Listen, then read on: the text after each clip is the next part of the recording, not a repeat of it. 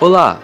Sejam todos e todas muito bem-vindos ao Historycast. Toda semana, um novo episódio da história, gravado por especialistas. Esse programa é apresentado por mim, Lucas Delvin, mestrando em História pela URGS, Gabriel Jacomazzi, licenciado pela mesma instituição, e Kelvin Silva, mestrando em História pela PUC-RS, e que hoje irá realizar uma fala que recebe o título de Monstros, Demônios e Maravilhas no Brasil colonial. Mas antes de mais nada, não esqueça de dar like no vídeo, caso esteja vendo pelo YouTube, ou no áudio, caso esteja vendo pelo Spotify. Sem mais delongas, passo a palavra para o convidado.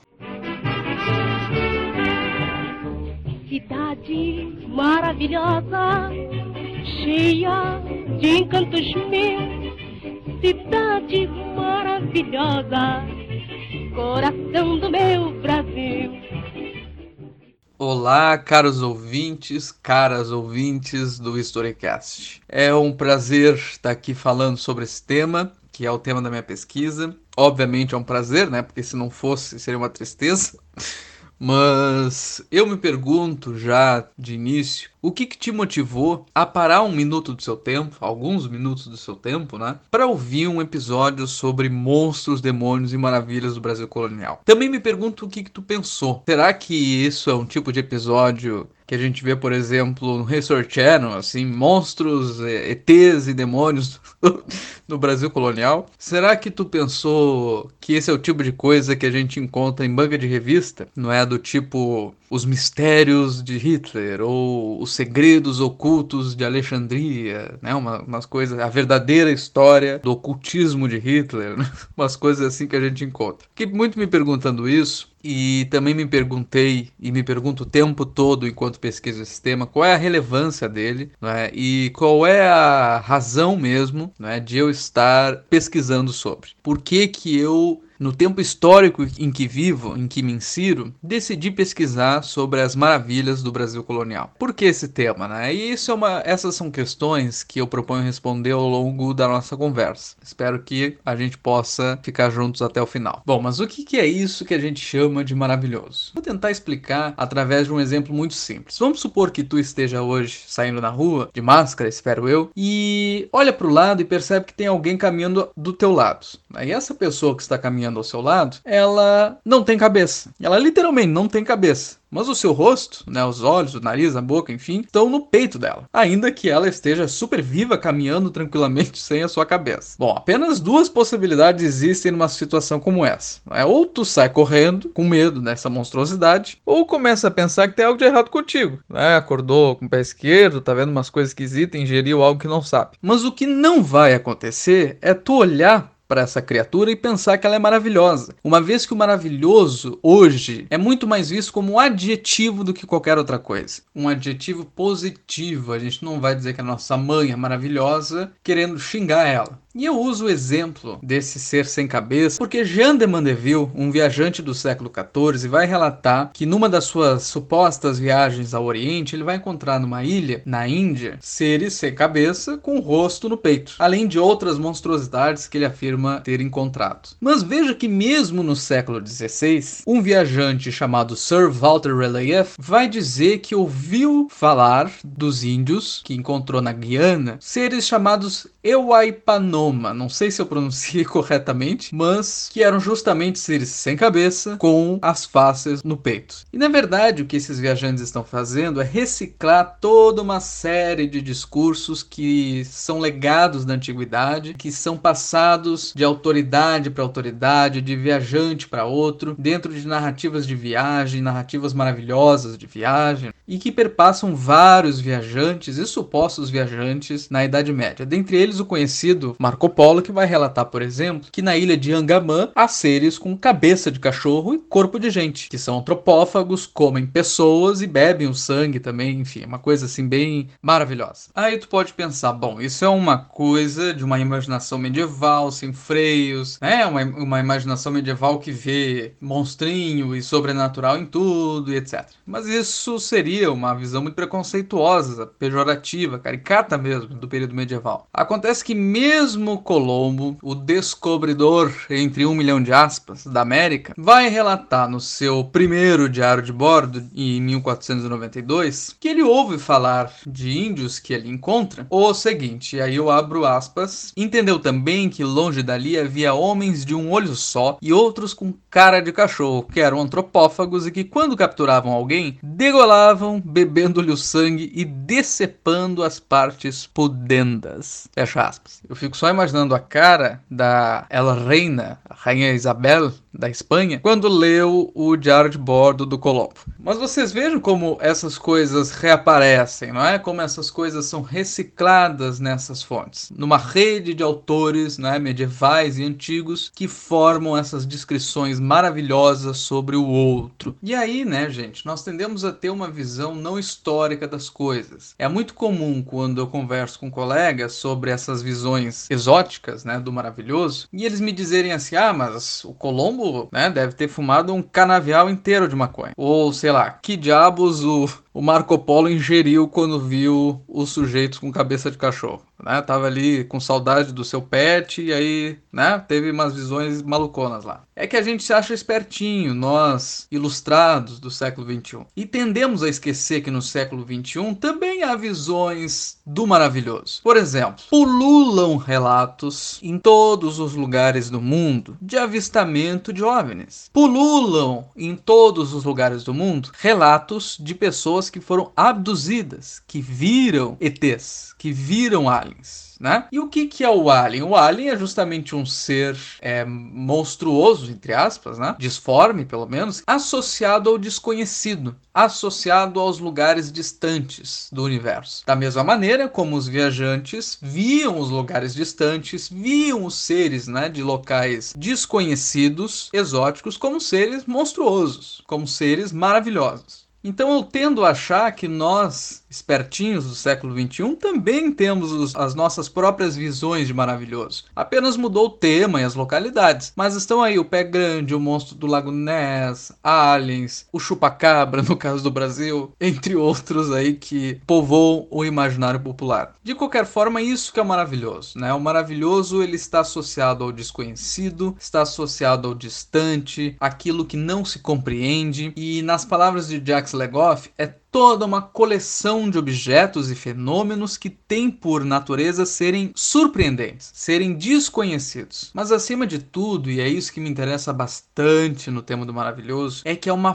forma de compreensão do outro. O sujeito que se maravilha, ele apreende o desconhecido, o estranho, potencialmente em termos de maravilha. Quer dizer, a maravilha é uma pré-compreensão. No momento em que tu, europeu do século XVI, encontra um índio e vê no seu modo de vida, nas suas práticas cotidianas, na sua forma de conceber o mundo, o diabo, o que se está fazendo aí é não compreender. O que se está fazendo aí é projetar imagens prévias àquele sujeito, àquele objeto a quem se olha, tornando-o um ser surpreendente, de certa maneira. E apenas para deixar absolutamente claro, o maravilhoso, tendo o sentido de surpreendente, não é, de causar assombro, seja positivo quanto negativo, pode estar relacionado também a manifestações do sobrenatural, sejam manifestações milagrosas, portanto associadas a Deus, sejam manifestações mágicas, portanto relacionadas ao diabo. Mas enfim, Delimitar onde começa e onde termina o maravilhoso não é uma tarefa fácil, e eu acho que seria mais conveniente a gente passar a analisar aquilo que os portugueses, primeiros cronistas do Brasil no século XVI, acham surpreendente, aquilo que maravilha eles. Então, se a gente for analisar a carta do Pero Vaz de Caminha, a gente vai ver que as primeiras impressões sobre o Brasil têm relação com uma visão sempre edênica, uma visão sempre relacionada ao paraíso. Os índios são vistos como inocentes, pois andam desnudos. As árvores, as terras causam admiração nesses primeiros portugueses. E a visão, no geral, tende a ser um tanto quanto positiva. Daí que a historiadora Laura de Mello e Souza vai nos contar como que essas imagens começam a oscilar no livro O Diabo na Terra de Santa Cruz. Elas oscilam muito durante o século XVI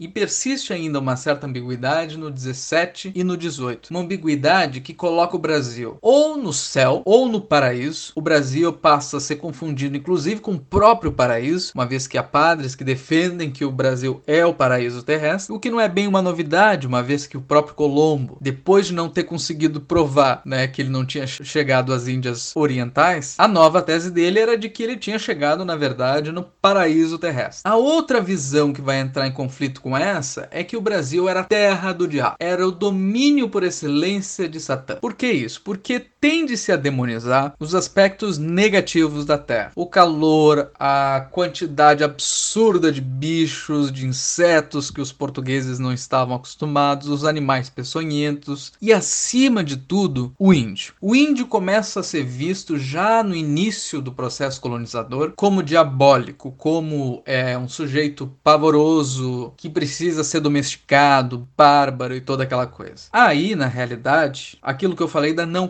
compreensão. O índio, quando é associado ao demônio, começa a ter, na realidade, um aspecto maravilhoso, como a gente vai ver em algumas fontes agora. O Gabriel Soares de Souza, que é um senhor de engenho e que vai escrever um tratado sobre o Brasil, vai iniciar suas descrições acerca dos povoadores e possuidores da terra da Bahia, afirmando sobre eles que se tem dito tantas maravilhas, entre aspas. Daí ele vai falar sobre os Tupinambá, dizendo como eles são bizarros. Aí ele fala assim: Para se os Tupinambá fazerem bizarros, usam de muitas bestialidades muito estranhas. Como é fazerem depois de homens três ou quatro buracos nos beiços, aí ele vai fazer toda uma descrição dos adornos e adereços dos índios. Para terminar, concluído o seguinte: Parecem os demônios, os quais sofrem estas dores por parecerem temerosos a seus contrários né, seus inimigos. Então o índio já começa a ser associado ao diabo. Um padre jesuíta chamado Leonardo Nunes em 1551 vai dizer que é certo que os índios pareciam diabos. Todos andavam desnudos, como é costume de todos, alguns pintados de negro, outros de vermelho, outros cobertos de pena, e não cessavam de atirar flechas com grande gritaria. E outros traziam uns búzios com que faziam alarido em suas guerras que parecia mesmo o inferno. E assim nos perseguiram por três horas o Leonardo Nunes estava maravilhosamente assombrado. E algumas manifestações desse sobrenatural diabólico vão aparecer de tal forma que fariam inveja a filmes como Exorcista, por exemplo. Em 1557, um outro padre jesuíta, o Antônio de Sá, começa uma carta dizendo o seguinte: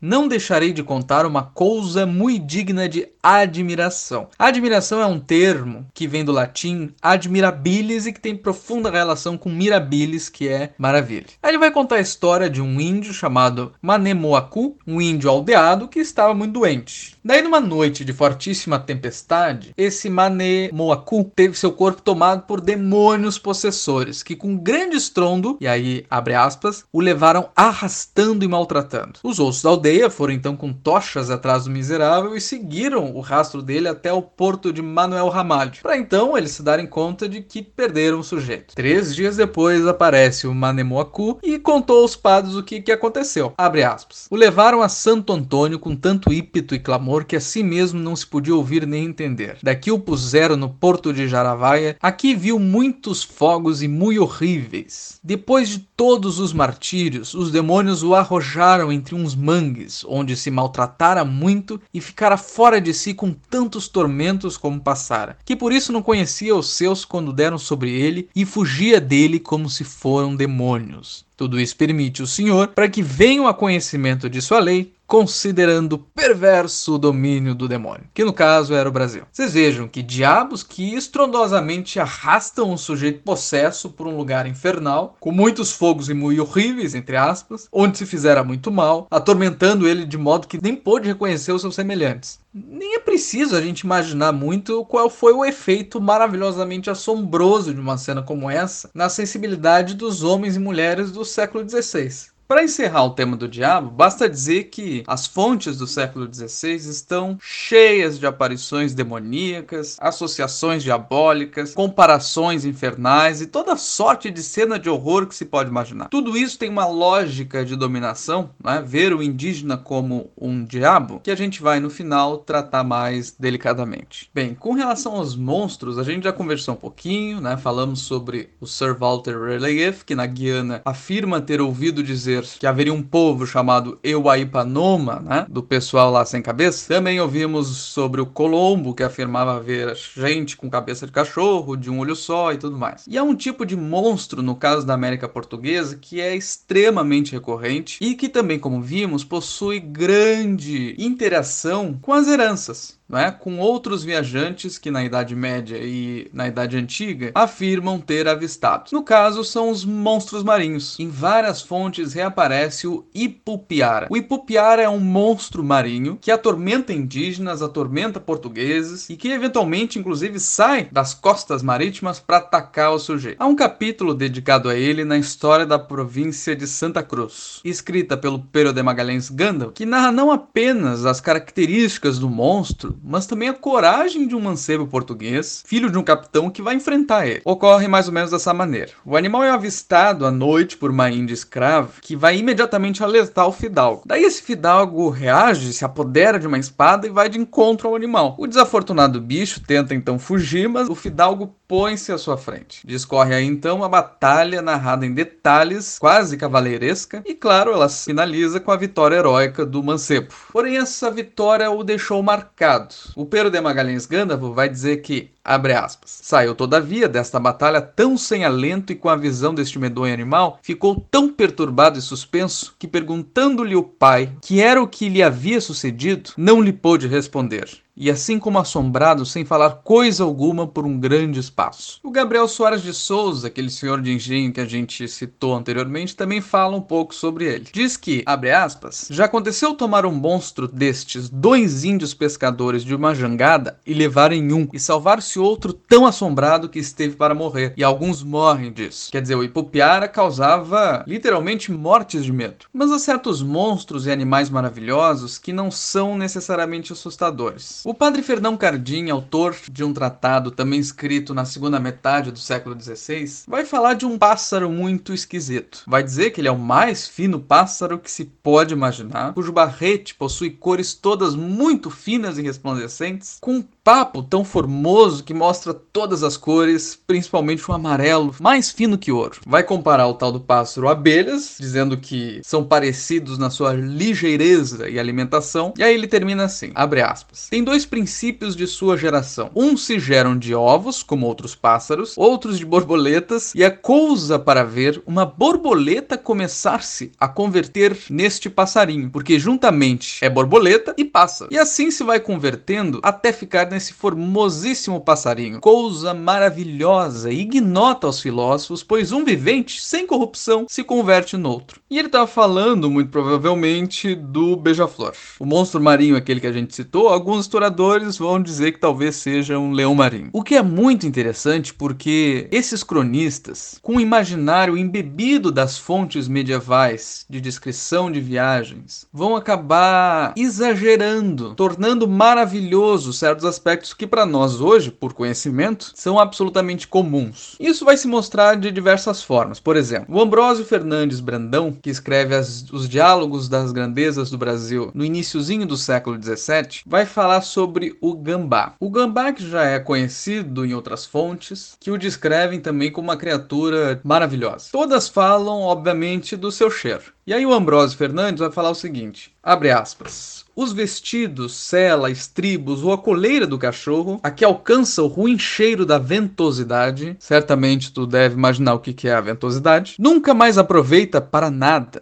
e se deve de entregar ao fogo para que o consuma. E não basta ao homem a quem isto sucedeu lavar-se uma, dez, nem vinte vezes dentro d'água, para efeito de perder aquele ruim cheiro, antes prevalece nele por espaço de oito a dez dias até que com o tempo se vai gastando. Há também o caso do bicho preguiça, que é visto em diversas fontes como um ser gigantesco, medonho de unhas gigantescas e outras esquisitices. Por exemplo, o próprio Ambrósio vai falar de um passarinho que tinha pedras na cabeça né? Ao invés de ele ter cérebro, ele tinha uma pedra. E o Gabriel Soares de Souza, aquele senhor de engenho, vai descrever um bicho muito estranho, entre aspas, cuja natureza parece encantamento, que chega a se assemelhar a um rubi muito resplandecente. O bicho, gente, é capaz de reviver mesmo se feito em pedaços, já que esses pedacinhos se juntam como antes, chegando a relatar o Gabriel que se viu isso por vezes em diferentes partes. O corte do animal em migalhas que tornam-se a juntar mesmo após terem sido embrulhadas em papel por sete ou oito dias. Todas essas esquisitices refletem justamente o espanto que o europeu acabava tendo diante do novo, da nova flora, da nova fauna, que ele, por óbvio, não compreendia. A relação com o outro, no caso o outro flora ou fauna, né, se dá por falta de compreensão desta maneira maravilhosa. E aí há outras formas de maravilha, por exemplo. É muito recorrente também nas fontes a impressão completamente maravilhosa do ananá. O ananá é basicamente o abacaxi. Os europeus gostavam tanto do abacaxi que alguns diziam que era a melhor fruta que já poderia se imaginar. Que Deus fez a fruta de maneira absolutamente absolutamente maravilhosa e irresistível que tinha o sabor mais doce e fino do mundo. E as paisagens, até mesmo o céu encantava os portugueses. O Gabriel Soares vai dizer que o céu da Bahia é o mais lindo que se pode imaginar. É o mais maravilhoso do mundo inteiro. E da onde será que vem o termo Amazônia, que caracteriza a floresta e o estado? Descrições de diversos viajantes e cronistas vão dar conta que na região da atual floresta amazônica havia ali as míticas Amazonas. Lembrando Lembrando que as Amazonas são as conhecidas guerreiras dos mitos gregos que viviam numa sociedade de mulheres que não aceitava homens. Elas são muito recorrentes nas fontes medievais também, o próprio Jean de Mandeville vai citar elas em algumas ilhas da Índia, e elas são sempre deslocadas, vão da Índia à África até chegar na América, ou seja, indo de um desconhecido, quando torna-se conhecido, acaba né, arrastando para outro local desconhecido. O maravilhoso, gente, não só deu impressão às pessoas da época, como também se solidificou através dos séculos, dando nome ao estado e à floresta. E a gente nem se dá conta que a origem do nome Amazonas é uma origem intimamente relacionada com esse contexto de descrições maravilhosas. O fato é que vai haver mesmo um desvanecimento das maravilhas. Quanto mais o desconhecido torna-se conhecido, quanto mais o pensamento científico vai tomando a consciência dos modernos, vai haver aí um processo que alguns autores vão chamar de o desencantamento encantamento do mundo,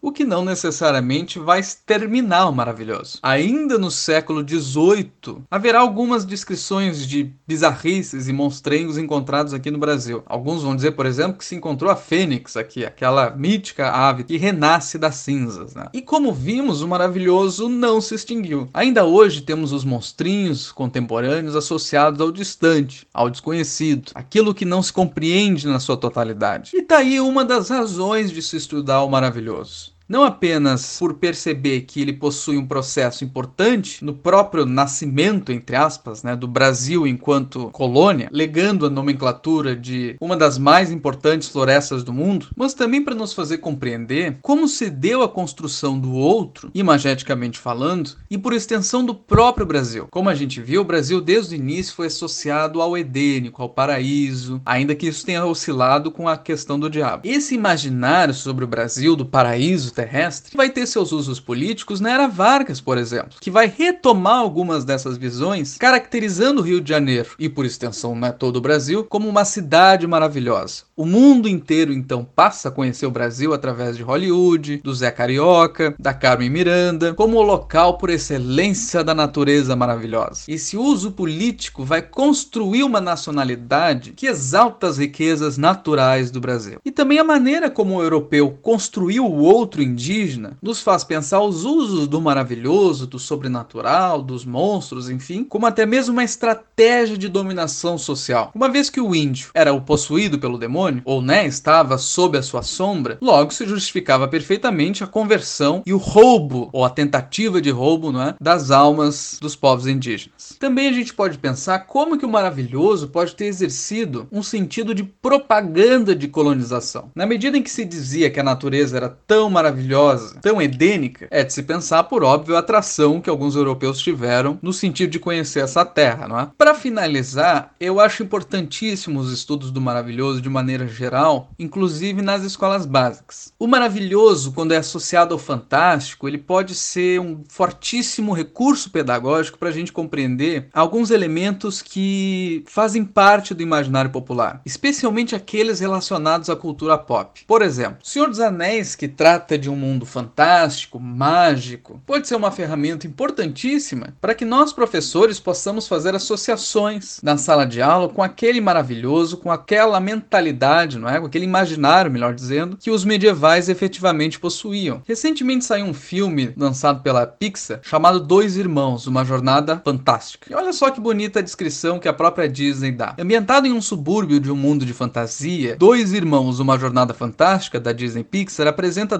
dois irmãos elfos adolescentes que embarcam em uma missão extraordinária para descobrir se ainda há um pouco de magia por aí. O filme, minha gente, é maravilhoso. Outro recurso pedagógico, também associado à Disney, que é o mundo do encantamento, né? E que pode ser utilizado muito bem no ensino básico, são os filmes de monstros, como Monstros S.A., Universidade Monstros e toda a série de outros filmes que existem aí, não só da Disney, né, sobre monstrengos. Creio ser importante relacionar esses filmes e esses elementos do imaginário com a historicidade deles, com as heranças históricas, né, que eles suscitam. Cito por último, dentre tantos outros que poderia, Piratas do Caribe. Num dos filmes da série, o Capitão Jack Sparrow, afinal de contas, encontra a fonte da juventude, Outra visão maravilhosa no caso da América Espanhola. E olha, eu tô para dizer para vocês que falta ainda o Indiana Jones encontrar Eldorado. Enfim, gente, há inúmeras possibilidades de trabalho no campo do maravilhoso. Podemos pensar, por exemplo, como que nós construímos determinadas verdades, como que nós construímos determinadas realidades e visões sobre o mundo a partir dessa reflexão de como que os próprios portugueses e outros cronistas do século XVI conseguiam construir todas aquelas bizarrices, por assim dizer. Num mundo, afinal, onde as pessoas adoram curiosidades e coisas fantásticas, esquisitices, onde a Netflix faz sucesso com documentários sobre bizarrices de todo tipo, onde nós nos encantamos por mistérios e assombrações, no mundo onde vimos filmes absolutamente espantosos de horror,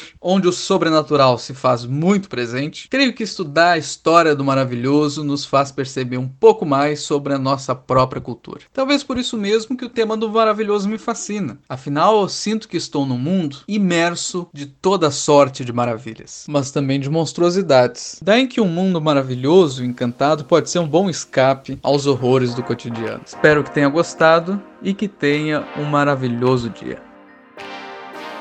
Esse foi o 11 episódio do Historycast. Se gostou, Compartilhe em suas redes sociais e siga-nos. Dessa forma, você estará nos ajudando a compartilhar conhecimento histórico com o maior número de pessoas possível. No próximo episódio, o historiador Lino Alain irá discutir temas relacionados ao fascismo e o autoritarismo. Muito obrigado por ouvir o Historycast.